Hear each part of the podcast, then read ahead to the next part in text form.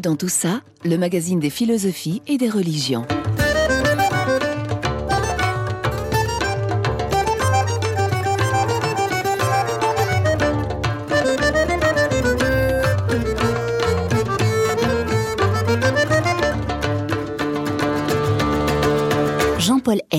Le bouddhisme a vraiment bonne presse en Occident actuellement et c'est vrai que tout y semble tellement paisible, équilibré, calme et bienveillant. Et pourtant, depuis tout un temps, on déplore de nombreuses violences commises par des moines bouddhistes dans des pays comme la Birmanie. Alors, il y a-t-il un fossé entre l'image du bouddhisme telle qu'elle nous apparaît en Europe et la situation dans les pays d'ancienne culture bouddhique Eh bien, ce sera l'un des sujets que nous aborderons dans le débat du jour, un débat auquel nous aurons le plaisir d'accueillir notamment Mathieu Ricard.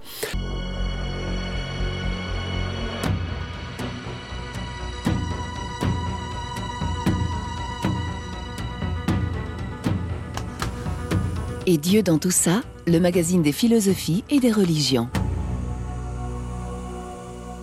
Jean-Paul Eck.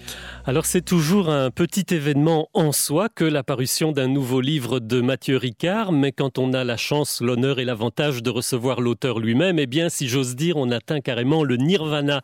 Quoi qu'il en soit, plaidoyer pour l'altruisme, la force de la bienveillance, c'est le titre de ce très gros livre qui vient de sortir aux éditions Nil et dont on a d'ailleurs euh, déjà beaucoup parlé sur la première euh, ces derniers jours et je salue donc chaleureusement son auteur Mathieu Ricard. Bonjour. Bonjour. Mathieu Ricard, donc moine bouddhiste mondialement connu, mais également, on le sait peut-être un petit peu moins, docteur en génétique cellulaire. Et nous allons parler bien entendu de cette bienveillance dont la puissance semble être encore euh, un peu méconnue, mais nous allons évoquer aussi ce bouddhisme que l'on part souvent de toutes les vertus et qui aujourd'hui, en tout cas dans nos sociétés un petit peu déboussolées d'Occident, semble avoir le vent en poupe, alors même que dans les pays de vieille culture bouddhique, il se passe parfois des choses pour le moins étrange. Mais Mathieu Ricard ne sera pas seul pour répondre à nos questions, car nous avons également le très grand plaisir de recevoir aujourd'hui Monique de Knop. Bonjour. Bonjour. Monique de Knop, euh, vous êtes l'actuelle présidente de l'Union bouddhique belge, qui est donc la coupole qui chapeaute l'ensemble, ou en tout cas la majorité des organisations bouddhistes en Belgique, et ce, des deux côtés de la frontière linguistique.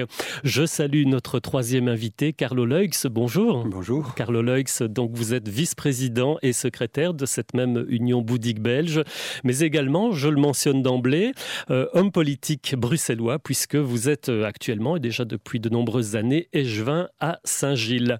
Alors, je le disais d'emblée, le bouddhisme a donc vraiment bonne presse en Occident en ce moment, et c'est vrai que tout y semble tellement paisible, équilibré, calme, bienveillant. Euh, et pourtant, en préparant notre rencontre, eh bien, j'ai été frappé par une toute récente déclaration, un communiqué de l'Union bouddhique belge qui déplorait les violences commises par des moines bouddhistes en Birmanie. Euh, on pourrait aussi parler du Sri Lanka et de la Thaïlande et peut-être encore d'autres pays. Mais en tout cas, avec ce genre de choses, on semble quand même être assez loin de l'image habituelle de non-violence et d'altruisme que le bouddhisme véhicule chez nous. Alors on va peut-être commencer avec cette question impertinente, hein, euh, Mathieu Ricard. Même chez les bouddhistes, il y a des limites à l'altruisme et la bienveillance? Alors ces questions sont tout à fait pertinentes et ces déviations sont totalement inacceptables. Il euh, n'y a aucune excuse, d'aucune façon, dans le bouddhisme, l'acte de tuer, que ce soit euh, à la guerre comme dans la vie civile, c'est dans l'ensemble inacceptable. Donc, effectivement, ce sont des actes regrettables que nous avons tous regrettés et condamnés. Ceci dit, si on met ça dans la perspective historique, on pourrait dire qu'ils sont d'autant plus choquants qu'ils sont relativement rares dans le monde du bouddhisme. Il y a eu les êtres ne sont loin d'être parfaits, sinon on n'aurait besoin de pratiquer ni le bouddhisme ni quoi que ce soit d'autre. Donc nous partons avec notre bagage de haine, etc., etc., que nous essayons de dissiper. Ceci dit, généralement, cette culture, malgré tout, cet accent important, essentiel mis sur la non-violence fait qu'en général, ces cultures sont plus pacifiques et que ces événements choquants sont d'autant plus des aberrations. Il y a jamais eu, il y a eu, des, violences dans les pays bouddhistes, mais heureusement jamais de guerre au nom du bouddhisme. Bon, le Sri Lanka était la limite dans la mesure où ils ont soutenu politiquement le gouvernant contre les Tamils. Donc là encore, c'est une déviation qui dans l'histoire est assez rare. Il faut les condamner, mais il faut aussi les replacer dans un contexte historique et pas tout le mettre dans le même sac, euh, parce qu'on voit trop d'appels à la violence souvent au nom des religions. Et bon, ou quelque raison que ce soit, c'est inacceptable. Alors, est-ce que euh, la raison pour laquelle se passe ce genre de choses, on a parlé de la Birmanie, du Sri Lanka, de la Thaïlande, euh, le cas du Cambodge est encore autre chose, mais voilà, il y a plusieurs pays où ça se passe, mais ce sont des pays justement de vieille culture bouddhiste, c'est-à-dire où peut-être l'identité bouddhiste se superpose à l'identité culturelle locale, avec toutes les limitations que ça peut avoir. Euh, c'est un inconvénient que nous n'avons pas en Europe, Monique de Knopf oui, je crois effectivement, il faut éviter de confondre. J'aime d'ailleurs pas trop le mot bouddhisme, euh, ni tout ce qui se termine en isme, euh, parce que qu'est-ce que c'est que d'être bouddhiste finalement? Donc c'est vrai qu'on a tendance à assimiler euh, les gens qui naissent dans un pays de culture bouddhiste avec le bouddhisme, alors qu'en fait, pour moi, le bouddhisme, c'est avant tout une pratique, une pratique au quotidien et un engagement sociétal. on ne peut pas s'attendre à ce que toutes les personnes qui font partie d'une société où le bouddhisme est effectivement effectivement, je dirais, le culte ou la religion de base, euh, que ces personnes aient une pratique au quotidien euh, telle que nous la pratiquons ici en Occident. Et je crois qu'il y a effectivement une grosse différence dans les pratiques euh, mutuelles des bouddhistes occidentaux et des bouddhistes orientaux, à quelques exceptions près. Je dis évidemment les gens qui sont engagés comme moines, en principe, ont cette pratique au quotidien et donc devraient justement avoir la force de ne pas s'adonner à ce genre d'actes. ici, c'est vrai que les occidentaux qui s'engagent, en général, sont des gens qui s'engagent dans le cadre euh, d'une pratique quotidienne de méditation, etc. Donc il y a pour moi une différence. On parle de ces moines qui ont commis des violences. Ils ne sont plus moines de l'instant même où ils ont commis ces violences. Parce que l'un des vœux principaux, c'est de ne pas tuer. Et donc, au moment où ils tuent, ils ont perdu leur vœu monastique. Enfin, c'est la moindre des choses. Bien sûr, oui. C'est votre point de vue. Bon, ils sont quand même, euh, ils gardent leur habit. Euh, et ah leur, non, ils devraient, ça c'est inadmissible et incompréhensible. D'accord. Alors, Carlo Leux, est-ce qu'il y a euh, une différence entre le bouddhisme réel, les, pays du bouddhisme réel, hein, comme dans le temps on parlait des pays du communisme réel, et puis d'autre part les pays ou les, les manières d'appréhender le bouddhisme dans nos pays, où c'est quand même quelque chose, euh, je dirais, un produit d'importation quand même Oui, tout à fait. ici, en Occident, on n'est pas né dans une culture bouddhiste, donc c'est un choix. Euh, tandis que quand on est né dans un pays comme, euh, comme la Birmanie, on est né dans cette culture. je dirais que le problème qu'il y a eu, c'est pas tellement une question de fanatisme ou de jusqu'au bouddhisme, si on veut, mmh. mais c'est plutôt une question de nationalisme. Et là où l'identité euh, nationale se confond avec une, philosophie ou une religion, là il y a un problème évidemment. On voit souvent des, euh, des questions de nationalisme où on, on invoque euh, la philosophie ou la religion d'État. on mêle tout ça. Et donc ça faut distinguer aussi ici dans une culture comme ça où 100% des gens sont bouddhistes. Ah, il y a quelques populations, malheureuses populations musulmanes qui ont souffert. Donc, si quelqu'un est psychopathe, il est aussi psychopathe bouddhiste, mais ça n'a rien à voir avec le bouddhisme. D'accord. Alors, à, l'instant, Monique de Knop parlait d'engagement euh, sociétal. On sait par ailleurs que, par exemple, au niveau de l'Union bouddhique belge, bah, c'est un petit peu le mot d'ordre de, de l'année. Euh, donc, euh, on voit bien que c'est pas. Vous, vous, voudriez ou vous voulez que ce ne soit pas une philosophie, je dirais, hors sol, déconnectée du réel et de la société telle qu'elle va. Mais alors, est-ce que justement, justement, on est, si, une religion ou une philosophie, vous allez nous dire euh, euh, le mot qu'il faut utiliser pour le bouddhisme, veut s'engager sociétalement, est-ce qu'on n'arrive pas aux confins du politique, euh, de l'engagement, de l'idéologie? Quelle est votre réflexion à tous les trois? Monique, peut-être pour commencer. Aux confins, je ne sais pas. Moi, je crois que la pratique que l'on a au quotidien est une préparation, je dirais, à l'action pour moi. Ce n'est pas quelque chose de séparé. Euh, si on cultive la compassion, si on cultive euh, l'altruisme euh, et la maîtrise de soi, en quelque sorte, et je résume fortement, c'est sans doute aussi pour l'utiliser tous les jours et pour être présent plus que jamais, je dirais, comme ferment de paix et de, de, coopération. Euh, moi, je crois profondément à la vocation du bouddhisme dans nos pays, justement, notamment au niveau interreligieux, euh, comme ferment de cohésion sociétale. Carlo Leux aussi sur cette, euh, cette question, puisque, je le rappelle, vous avez des, responsabilités politiques. Mhm. Il n'y a pas d'interférence entre vos deux engagements? Il n'y a pas de confusion. Mais en fait, la pratique du bouddhisme permet, ou me permet en tout cas, et à, tous ceux qui pratiquent, de se remettre en question. Et qu'est-ce qu'un politique peut avoir de mieux que des instruments pour se remettre en question, pour se rappeler qu'il avait commencé à entrer en politique par idéalisme, par altruisme, mais que Le problème, c'est que souvent, quand on entre dans, cette euh, mécanique, euh, le jeu des partis, des élections, etc., on tombe dans une série de pièges, la jalousie, le narcissisme, etc. Et, on oublie, on a tendance à oublier l'idéal initial. Et donc, la méditation, matin et soir, et quand on peut, même pendant toute la journée, permet à se remettre en question, à se demander est-ce que les actes que je suis en train de poser sont-ils pour mon intérêt à moi ou sont-ils pour l'intérêt de la collectivité? Et donc c'est un instrument euh, précieux. Le narcissisme, Mathieu Ricard, c'est une des choses que vous dénoncez, ou en tout cas vous dites que chez nous c'est un petit peu trop répandu et qu'on on en oublie en fait euh, l'essentiel. C'est une maladie typiquement occidentale que vous ne voyez pas en Asie du Sud? Oh, Bien sûr on la voit, mais ce qu'on a noté, ceux qui ont étudié ce phénomène, ont noté notamment en Amérique du Nord. L'Europe a été encore relativement épargnée, c'est peut-être pas pour longtemps, mais il y a une épidémie, véritable épidémie du narcissisme. Il a, il a quintuplé dans la, dans la 20, 20 dernières années. Et donc c'est inquiétant parce que ce narcissisme s'accompagne aussi d'une un, réduction de l'empathie. Les gens sont moins concernés par les problèmes globaux comme l'environnement et moins pour les autres. Donc c'est fait partie des forces contraires. Vous parliez de se remettre en question. Qu'est-ce que ça veut dire? C'est au cœur de cette notion d'altruisme. L'altruisme, c'est une motivation. Encore et encore, vérifier notre motivation. Est-ce que je fais pour le bien des autres? Est-ce que c'est pour le court terme ou le long terme? Est-ce qu'on sait pour le, petit, le plus petit nombre ou le plus grand nombre? Donc, idéalement, pour le plus grand nombre, pour le long terme. Carlo Leux, c'est aussi comme ça que vous voyez les choses? Exactement. Donc, c'est bien motivation qui compte. Le mot motivation est vraiment essentiel là-dedans. Pourquoi on entre en politique? Pourquoi on, on est dans, dans, des questions sociales, etc. C'est toujours par l'altruisme. Bon, c'est le livre que Mathieu a écrit. Euh, et donc, c'est pouvoir remettre en question chaque fois cette motivation. Donc, il faut une capacité d'introspection. Il faut pouvoir regarder dans, dans le miroir euh, et dire qu'est-ce que je suis en train de faire? Et donc là, il faut des instruments. Ce qui nous manque beaucoup dans notre culture occidentale, c'est justement une, méthode, une méthodologie.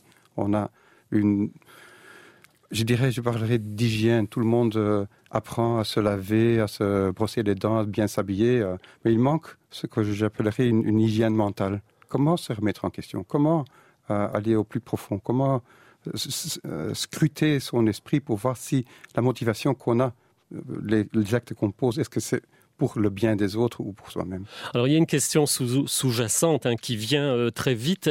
Qu'est-ce qu'il y a dans la société occidentale, Mathieu Ricard, qui nous empêche d'être altruiste, bienveillant et qu'il n'y aurait pas dans d'autres types de sociétés? Est-ce qu'il y a une espèce de fatalité euh, essentielle Parce que c'est une présupposition, c'est un a priori. En fait, on, il faut parler, vous savez, on parlait de la banalité du mal à, à Rennes à propos d'Adolf Eichmann.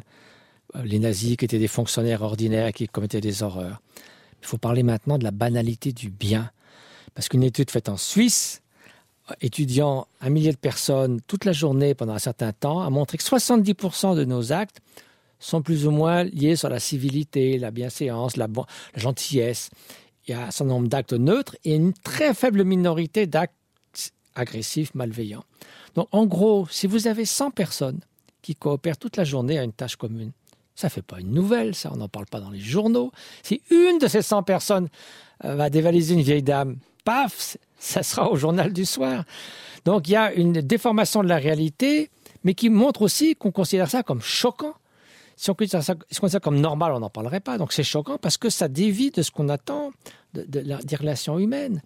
Et donc en fait, Euh, on voit même dans les catastrophes comme l'ouragan Katrina, la presse disait il y a des viols, il y a, des, il y a du pillage. Mm. On, ils ont envoyé l'armée au lieu d'envoyer des secours. À la Nouvelle-Orléans, vous voulez dire. En fait, oui, à Nouvelle-Orléans. En fait, il y avait, il y avait, il y a eu aucun viol, aucun meurtre, aucun acte de, de pillage à part trouver de l'eau pour les enfants qui étaient assoiffés.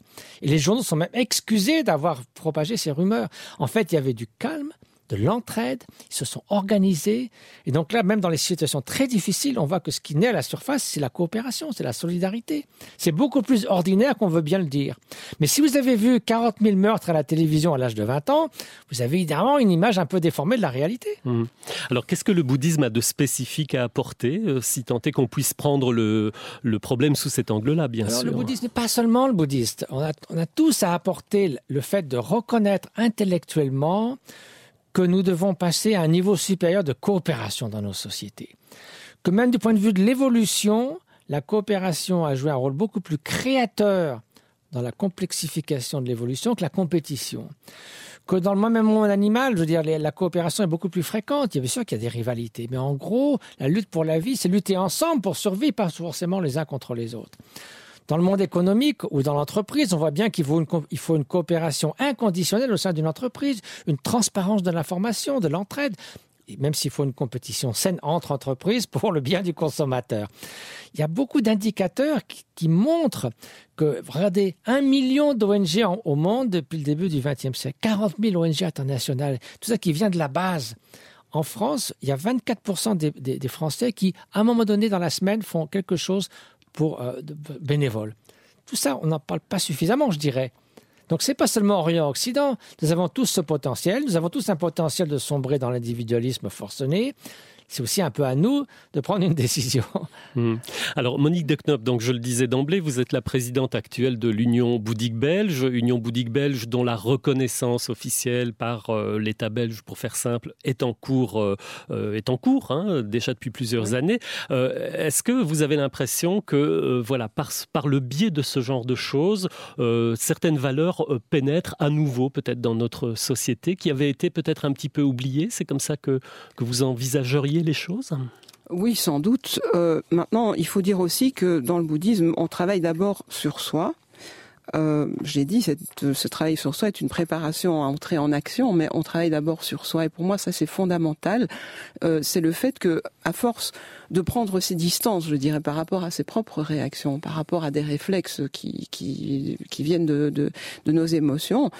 On peut progressivement aussi se mettre plus facilement à la place de l'autre et voir un petit peu les choses de manière plus équilibrée.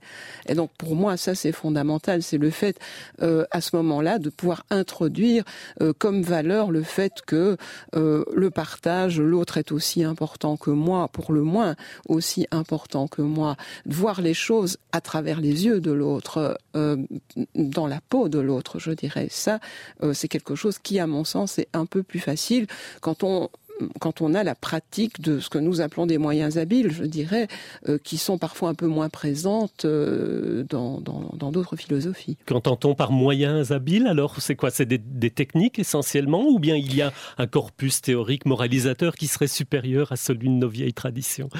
Euh, bah, Il y a forcément un corpus, bon, on appelle ça une, une espèce de discipline. Oui, nous avons des valeurs morales, bien entendu, mais qui peuvent être remises en question si on veut. Chacun doit réfléchir au quotidien en fonction des circonstances euh, sur la meilleure attitude à tenir. Et ça, ça repose sur des valeurs fondamentales qu'on cultive en soi.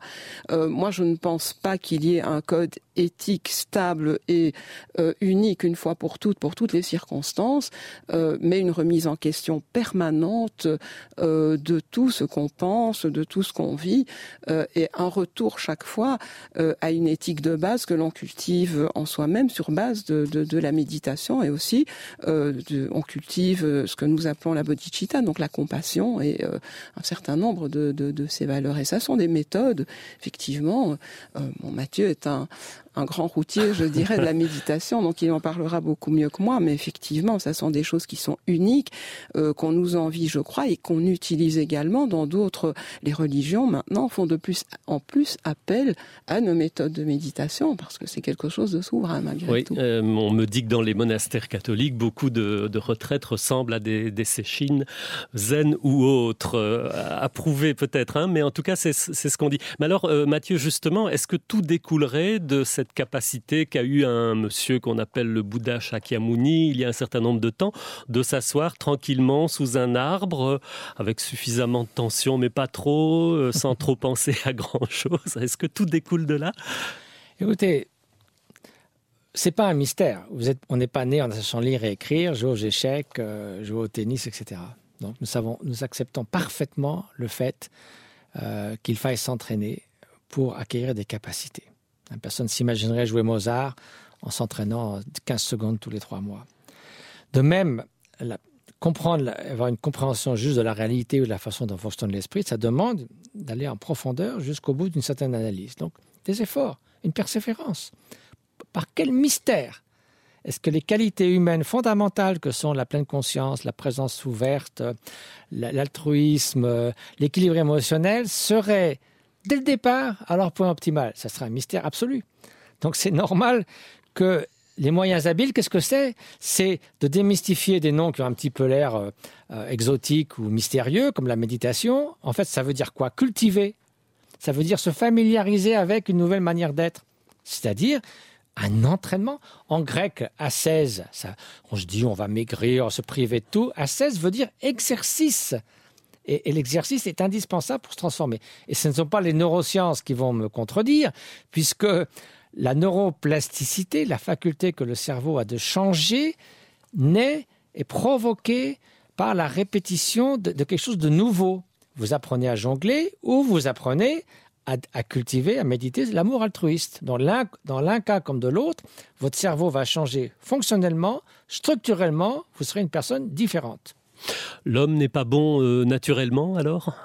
Ah, il, le devient, il le devient? le potentiel de, de faire l'un comme l'autre est présent, mais nier le fait qu'on ait un potentiel d'altruisme, ça c'est une aberration dogmatique parce que expérimentalement, il n'y a pas la moindre preuve scientifique que nous sommes fondamentalement égoïstes. D'ailleurs, bien tout le contraire, parce que des tout petits enfants, avant qu'il y ait la moindre influence culturelle, la moindre influence des parents, on a montré maintenant qu'ils préfèrent, lorsqu'on voit des, des, figurines qui soit s'entraident, soit se disputent, ils préfèrent nettement la figurine sympathique lorsqu'ils tendent les mains vers elle ou regardent vers elle que l'autre. Mieux que ça encore, un travail récent a montré, vous avez deux enfants et vous donnez un bonbon à l'un, et puis au moment de lui donner, vous faites un geste, est-ce que tu veux que je donne à l'autre? Et on mesure leurs expressions faciales et tout. Ils sont nettement plus contents quand on donne à l'autre que quand ils reçoivent le bonbon. Ça, c'est plutôt génial, des enfants de deux ans. Donc ça montre que de toute façon, bien sûr, le potentiel d'égoïsme, le potentiel de devenir des, des personnes qui commettent des massacres de masse existe en nous. Mais à la base, c'est normal du point de vue de l'évolution c'est plus normal qu'en tant qu'animal social, on apprenne à coopérer et à sympathiser les uns avec les autres qu'à s'entretuer. D'ailleurs, dans votre livre, Mathieu Ricard, vous nous rappelez, parce qu'on a un peu tendance à l'avoir oublié, que les animaux aussi ont naturellement très souvent des, des, des comportements que de coopération. Les dauphins, les éléphants, les chimpanzés, les bonobos soient altruistes, c'est pas nous. Quand même, on aurait perdu quelque chose. Alors, Carlo Loix, est-ce que vous voulez euh, réagir sur ce qu'on vient de dire? Je pourrais juste dire encore pour les moyens habiles. Euh, les méthodes qu'on a pour, euh, pour euh, vivre ça dans la vie de tous les jours, c'est pas seulement se retirer et méditer, c'est très important pour entraîner l'esprit, mais c'est surtout dans la vie de tous les jours pratiquer ce qu'on appelle les six perfections, c'est-à-dire la générosité, qui est altruiste évidemment, l'éthique dont on a déjà parlé, la patience, la persévérance, on en a parlé aussi, et puis aussi concentration et sagesse, parce que tout doit être animé par cette sagesse. J'ajouterai aussi évidemment que le bouddhisme ne prétend pas avoir le monopole de la sagesse. Mais donc on a des méthodes qui sont, qui sont pas mal et qui sont bien adaptées pour notre culture. Alors vous venez de nous rappeler ici que ça ne s'acquiert pas en un tournement, qu'il faut effectivement faire des efforts.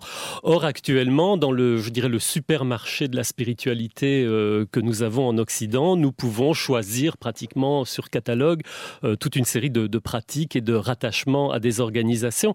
Et bien souvent, euh, il faut bien le dire, tout ce qui vient d'Orient est frappé du saut d'une authenticité, d'une efficacité plus grande, peut-être que nos bonnes vieilles euh, traditions. Alors est-ce que le bouddhisme qui est, je le disais, qui a le vent en poupe, qui est très à la mode en ce moment, est-ce qu'il n'est pas un petit peu victime de ça aussi? Est-ce que des personnes ne sont pas tentées de vous rejoindre pour de mauvaises, entre guillemets, euh, raisons, euh, Monique?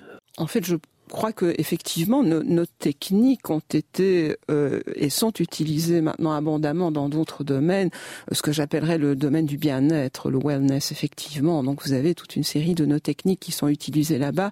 J'irais à la limite tant mieux, euh, dans la mesure où si ça peut soulager ou aider des gens, euh, je trouve ça une très bonne chose. D'un autre côté, hum, quand on entre dans la pratique bouddhiste, on est dans un cadre de spiritualité avec la recherche peut-être aussi malgré tout d'autres choses que le bien-être individuel. Euh, et donc je ne pense pas qu'il y ait là euh, contradiction ou danger. Tout simplement, ce sont deux démarches totalement différentes.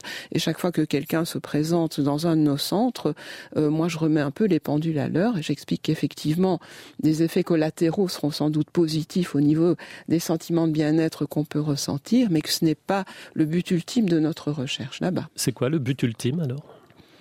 Euh, mais on pourrait dire que c'est un peu pompeux quand on parle de euh, d'atteindre l'éveil, mais moi je ne le crois pas. Je crois qu'effectivement réaliser euh, sa propre nature, la nature des phénomènes, et donc voir la réalité telle qu'elle est, donc ne plus fabriquer des choses au quotidien et vivre dans l'instant les choses telles qu'elles sont et les accepter telles qu'elles sont aussi, je dirais que c'est ça notre démarche pour moi en tout cas.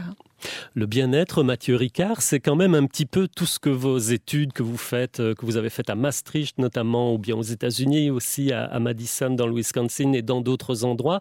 Euh, est-ce que ça ne servait pas notamment à objectiver scientifiquement, avec des outils extrêmement sérieux, le fait qu'on était mieux quand on pratiquait certaines techniques bouddhistes? Alors attention, aucune de ces études n'a parlé de centre du bonheur dans le cerveau, augmenter le bonheur, si vous regardez bien.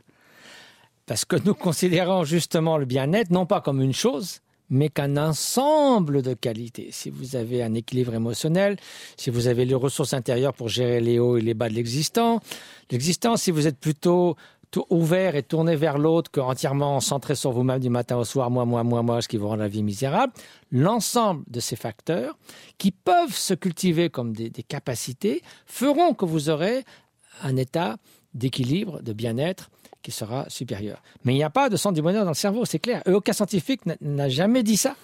Par exemple, on a montré effectivement, et une, psychologue américaine qui s'appelle Barbara Fredrickson a dit que l'amour était l'émotion suprême.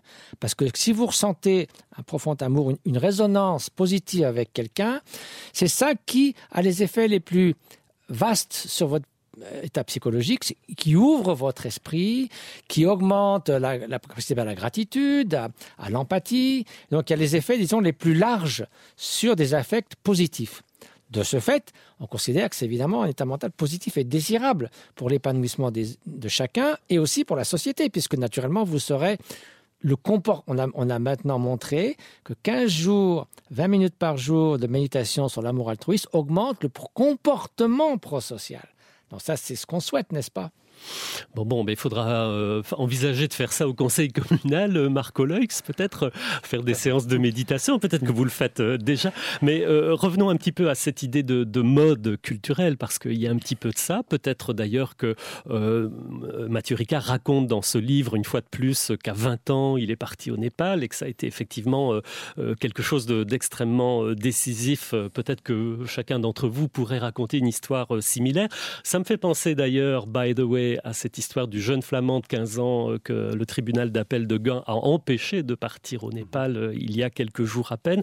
Donc on voit quand même que euh, l'itinéraire personnel, l'aventure personnelle joue un certain rôle là-dedans. Mais est-ce que ça va au-delà d'une mode? Alors c'est un petit peu ma question, Carlo Leux. et est-ce qu'il n'y a pas une confusion parfois entre le désir effectivement de bah, peut-être d'accéder à, un état de bien-être plus important et puis d'autre part euh, simplement se conformer à une mode parmi d'autres? Le shopping spirituel, il, existe évidemment. Il y a des gens qui vont chercher un peu partout.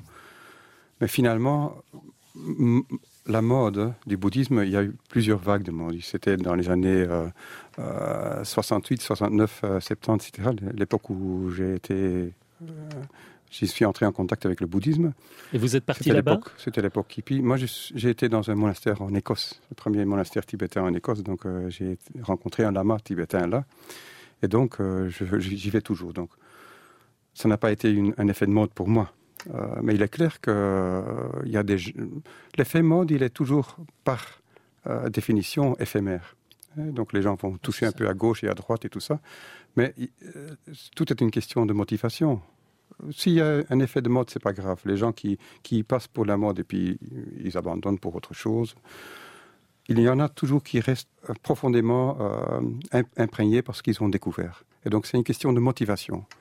Euh, pourquoi est-ce qu'on cherche? Est-ce que c'est pour euh, faire plaisir à quelqu'un avec qui on, est, est, ami, etc. Ou est-ce que c'est vraiment une quête personnelle d'épanouissement spirituel? C'est une mode qui dure 40 ans quand même. Est-ce que c'est vraiment une mode ah bah Ça devient un changement culturel. Par exemple, on peut dire que l'exercice physique est à la mode. Parce que depuis maintenant 30 ans, on sait que c'est meilleur pour la santé. Donc, de plus en plus de gens font faire des efforts. Les gens qu'on voit courir sur le couloir, sur les trottoirs à 5 heures du matin, les gens verraient ça au Népal, ils les prendraient pour des fous. Parce qu'au Népal, ils, ils font beaucoup d'exercices physiques, ils n'ont pas besoin de ça. C'est une mode ou c'est devenu une nécessité parce que, en raison du mode de vie que nous avons aujourd'hui? À propos de, cette, de ce fait divers, donc de ce jeune gantois, est-ce que quelqu'un, Monique, est-ce que vous voulez réagir? Est-ce que, par exemple, en tant que présidente de l'Union bouddhique belge, ce genre de choses euh, vous interpelle? Il y a, De quoi, de quoi est-ce le signe, en fait? Euh, moi, difficile évidemment. Hein. On n'est pas dans, dans, la situation. Je ne connais pas suffisamment ces personnes. Euh, quoi qu'il en soit, euh, et, bon, je respecte profondément nos institutions et les décisions du pouvoir judiciaire euh, dans notre pays. Apparemment, il y a eu, en tout cas, une dissension, je dirais, au, dans le noyau familial de ce garçon. Euh, moi, je n'ai aucune information négative sur le groupe euh, qu'il souhaitait rejoindre là-bas. Et mon Dieu, si ses parents étaient d'accord et malgré son jeune âge, je dirais pourquoi ne pas mener son chemin? Il y a sans doute une crainte aussi du fait que ce garçon était relativement isolé dans la mesure où je crois qu'il n'a pas de scolarité officielle, donc il est scolarisé à domicile, etc. Et donc sans doute une crainte euh, de, de voir ce garçon manipulé. Euh, Je crois que ce qui a été décidé maintenant, ce n'est pas de lui interdire définitivement de partir, euh, mais de vérifier euh, les circonstances familiales et de voir euh, si ce choix est pertinent. Je trouve malgré tout j'ai des hésitations par rapport à ce que ce soit une vocation des autorités dans ce pays de se mêler du vécu spirituel de quelqu'un à partir du moment où la mère, qui en principe a la tutelle sur le garçon, a pris cette décision avec lui. En même temps, est-ce que ce n'est pas illustratif d'une certaine peur que nous avons aujourd'hui de voir des mouvements qui, sous couvert de travail spirituel, etc., pourraient avoir un effet négatif? Enfin, c'est tout un débat. On en a déjà ah, tenu beaucoup ici. Dans mais nos sociétés occidentales, tout ce qui est un peu orientalisant fait peur. Hein. Euh, et donc c'est clair que aussi bien le bouddhisme, on, est, on a parfois été mis dans le même panier, bouddhisme, yoga euh, euh, et d'autres religions. Euh, oui, Mm, oui, mais justement, et donc on a peur d'un sectarisme. En tout cas, en ce qui concerne le bouddhisme, moi, je, euh, notre union bouddhique euh, regroupe euh, un maximum d'organisations et nous sommes les garants euh, vis-à-vis -vis des autorités de ce que toutes ces organisations euh, travaillent avec sérieux, respectent les préceptes du Bouddha et euh, ont une comptabilité transparente, etc., ne font pas pression sur leurs membres, qu'il y ait une liberté totale d'y accéder et d'en sortir par la suite. Euh, ce qui se passe à l'étranger, évidemment, je ne sais pas, mais en tout cas au niveau belge, là, non. Euh, quiconque est membre de notre union, en principe, euh, a donné, je dirais, des garanties. De bonne foi. Alors Mathieu Ricard, au-delà du cas d'espèce que vous ne connaissez probablement pas, mais est-ce que cette peur de, du sectarisme euh, est un obstacle euh, est compréhensible peut-être? Il y a deux aspects. Vous avez parlé aussi de la solution de la facilité. C'est oui. Dalai j'ai entendu dire, un des problèmes en Occident, c'est que vous voyez que l'éveil, donc le, le, la transformation personnelle, soit rapide, facile, et disait-il, c'est possible, bon marché. Ha, ha, ha. Par bon marché, il ne voulait pas dire financièrement, mais bon marché dans le sens de faire aucun effort. Donc les sept yogas tibétains dont on n'a jamais entendu parler au Tibet, les bols chantants tibétains qui n'existent pas dans les monastères, autant de trucs, autant aller dans un spa, si vous voulez. Ça, c'est pas un effort soutenu pour se transformer personnellement. Par ailleurs, il y a effectivement du fait du goût pour l'orientalisme, toutes sortes de, voilà, de sectes ou autres mouvements qui fait que malheureusement, il y a des gens qui sont en état de vulnérabilité, donc qui cherchent quelque chose, et sincèrement, un peu comme un, un appel de détresse, et qui trouvent des gens qui sont trop contents qu'ils se remettent à eux presque ils remettent leur, pouvoir de décision entre de mains de personnes qui savent très bien où ils vont. Et généralement aller où ils vont ça veut dire dominer les personnes les exploiter financièrement et tout. Donc c'est là où on fait la différence entre un gourou entre guillemets qui domine votre existence, y compris votre compte en banque, et un vrai maître spirituel qui, moi, je, ceux avec qui j'ai vécu pendant 40 ans, je peux vous assurer qu'il n'avait rien à gagner ou rien à perdre d'avoir un ou deux disciples de plus. Ils étaient là uniquement pour partager leur sagesse comme un vieux marin, un, grand euh, musicien dont la joie est de partager sa science et de montrer l'exemple, ce qui est au bout du chemin, de vous d'éclairer un peu votre chemin, mais strictement rien à gagner sur le plan personnel autre que d'aider. Et alors là, plus ça va, mieux vous vous sentez en confiance. Dans les sectes, plus ça va, plus vous vous sentez emprisonné et finalement vous êtes dévasté par la, façon dont on vous traite.